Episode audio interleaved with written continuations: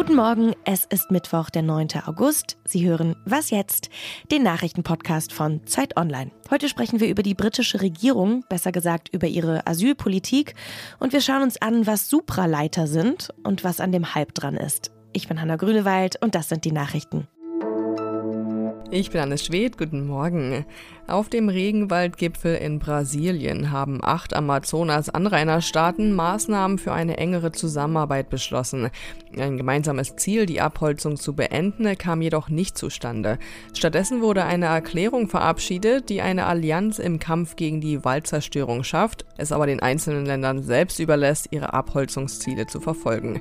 Die zweitägige Konferenz ist das erste Treffen der Amazonas-Gruppe seit 14 Jahren.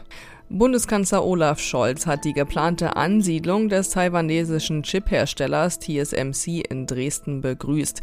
Das sei ein wichtiger Schritt zur Zukunftsfähigkeit Deutschlands, sagte er. Ähnlich äußerte sich auch Wirtschaftsminister Robert Habeck.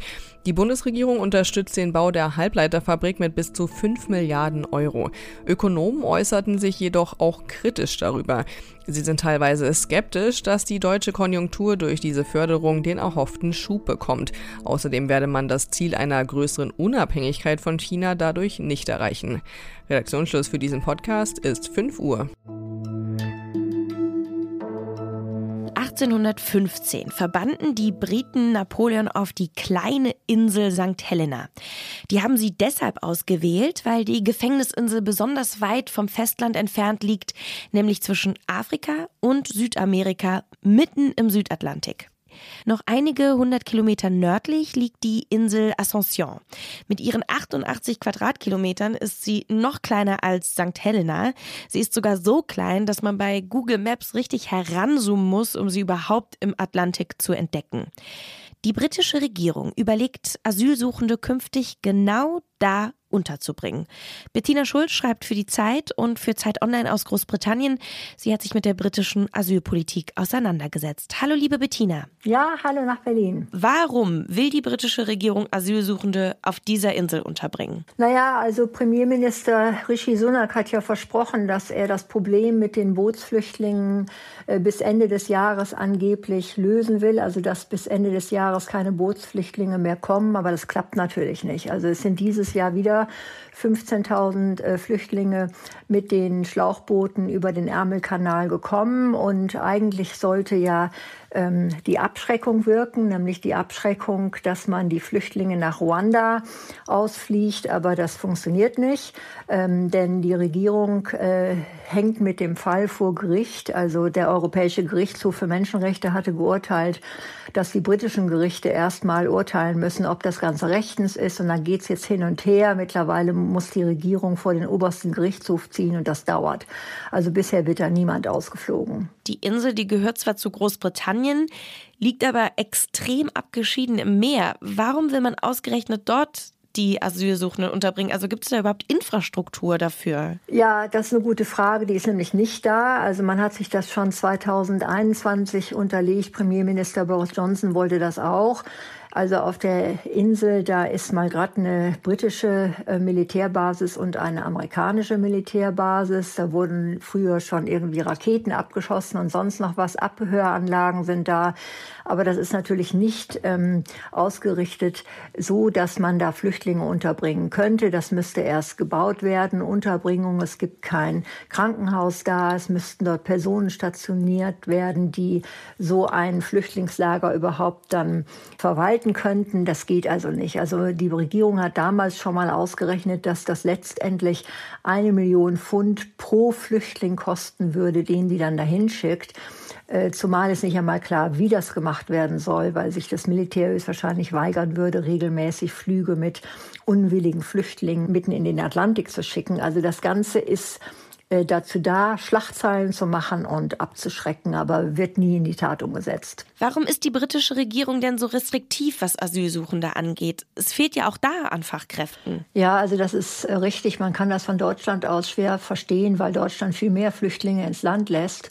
Zumal im vergangenen Jahr hat Großbritannien netto 600.000 Leute ins Land gelassen, äh, weil es eben Arbeitskräfte braucht. Ja, aber es ist halt Wahlkampf und die Regierung hat hier natürlich nicht viel zu bieten. Ich meine, der Brexit hat nicht richtig funktioniert, äh, der Wirtschaft geht es schlecht, es ist hohe Inflation, ähm, unheimlicher Kostenschub, Streiks, das Gesundheitssystem ist marode. Also die brauchen ein Thema, mit dem sie Wähler fangen können und ein Thema, wo die Opposition, die Labour-Regierung Schwierigkeiten hat mitzuziehen. Und das sind die Flüchtlinge. Da können sie zeigen, wie hart sie gegen dieses angebliche Problem vorgehen. Und äh, das demonstrieren sie jetzt. Danke dir für deine Einschätzung, Bettina. Ja, alles Gute nach Berlin. Und sonst so?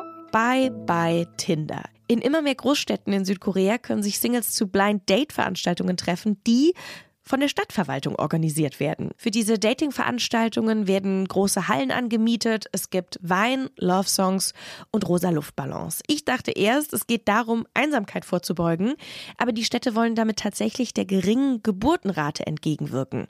Viele junge Menschen in Südkorea, die seien nicht mehr so angetan von der Ehe und vom Kinderkriegen und das müsse man ändern, das sagen die Veranstalter. Junge Menschen wiederum finden, dass es ganz andere Gründe gibt, keine Kinder zu bekommen, nämlich die teure Kinderbetreuung oder der Mangel an bezahlbarem Wohnraum.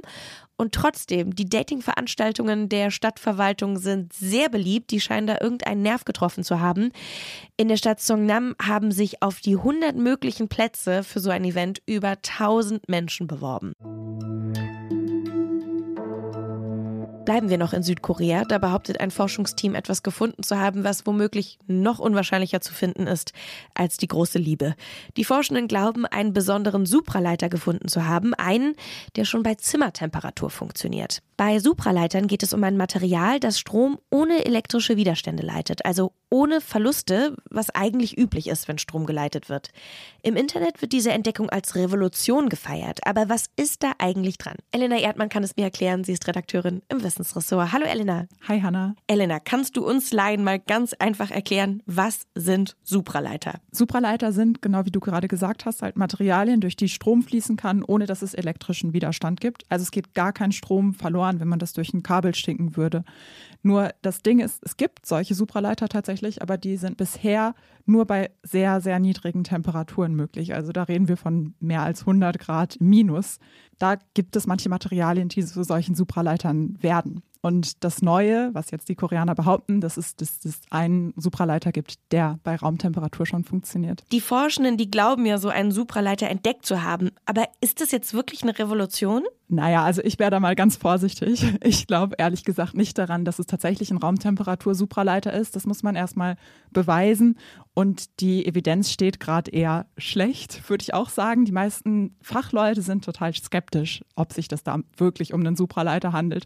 Das, was aber irgendwie total absurd daran ist, ist der Hype, der im Internet entstanden ist. Da sind jetzt wirklich über einige Tage Tausende von Leuten, die darüber getweetet haben, auf Twitter, auf Reddit, auf Hacker News gibt es super viele Berichte und die absurdesten Geschichten. Wieso? Was, was ging da ab? Was hast du da gesehen? Also eine meiner Lieblingsgeschichten ist einfach von so einer russischen Wissenschaftlerin, die ähm, anonym unterwegs ist mit einem Anime-Girl-Avatar, deswegen hat die auch den Spitznamen Anime-Girl gekriegt. Die hat irgendwie nach zwei Tagen das angeblich in ihrer Küche nachgekocht und angeblich auch die Effekte dann zeigen können und hat dann wirklich ja immer so Bilder gepostet, wie sie das macht. Zwischendurch mal irgendwie so eine Einkaufsliste von Sojamilch. Also es war total absurd. Wenn sich das aber jetzt doch bewahrheiten würde, was würde das denn bedeuten? Also es ist tatsächlich eine Frage, an der Physiker schon seit vielen Jahren auch forschen und die natürlich total toll wäre, wenn wir so ein Material hätten. Das würde, das hat auch ein Experte zu mir gesagt, schon eine Revolution auslösen. Also wir könnten dann halt Strom plötzlich verlustfrei ja, transportieren. Das würde natürlich riesige Effizienzsteigerungen bedeuten. Es würde auch ein paar neue Technologien ermöglichen, also Batteriespeicher zum Beispiel. Es würde auch bei der Kernfusion helfen und solche Sachen. Also das hat schon großes Potenzial, aber man muss halt sagen, dafür stimmt es halt wahrscheinlich nicht. Also ich glaube, die Begeisterung kommt halt auch daher, dass viele Leute sich einfach so eine Lösung wünschen, die einfach da ist und uns total weiterbringt. Spannend, aber man muss es halt mit sehr viel Vorsicht betrachten. Vielen Dank dir, liebe Elena. Gern. Und zum Schluss habe ich noch eine Empfehlung für Sie, falls Sie mal Ihre Kopfhörer vergessen haben und uns nicht hören können. Es gibt auch einen Was jetzt Newsletter, den Sie lesen können. Im Newsletter informieren wir Sie jeden Morgen in Kürze darüber, was in den vergangenen 24 Stunden passiert ist. Abonnieren können Sie den ganz einfach unter zeit.de slash Newsletter. Zu hören gibt es uns aber heute Nachmittag wieder. Azadeh Peschman informiert Sie im Update. Ich bin Hanna Grünewald und sage Tschüss und auf bald. Also es sind wirklich ganz absurde Geschichten, die man da mitverfolgen kann. Es macht auch ein bisschen Spaß, einfach so reinzulesen.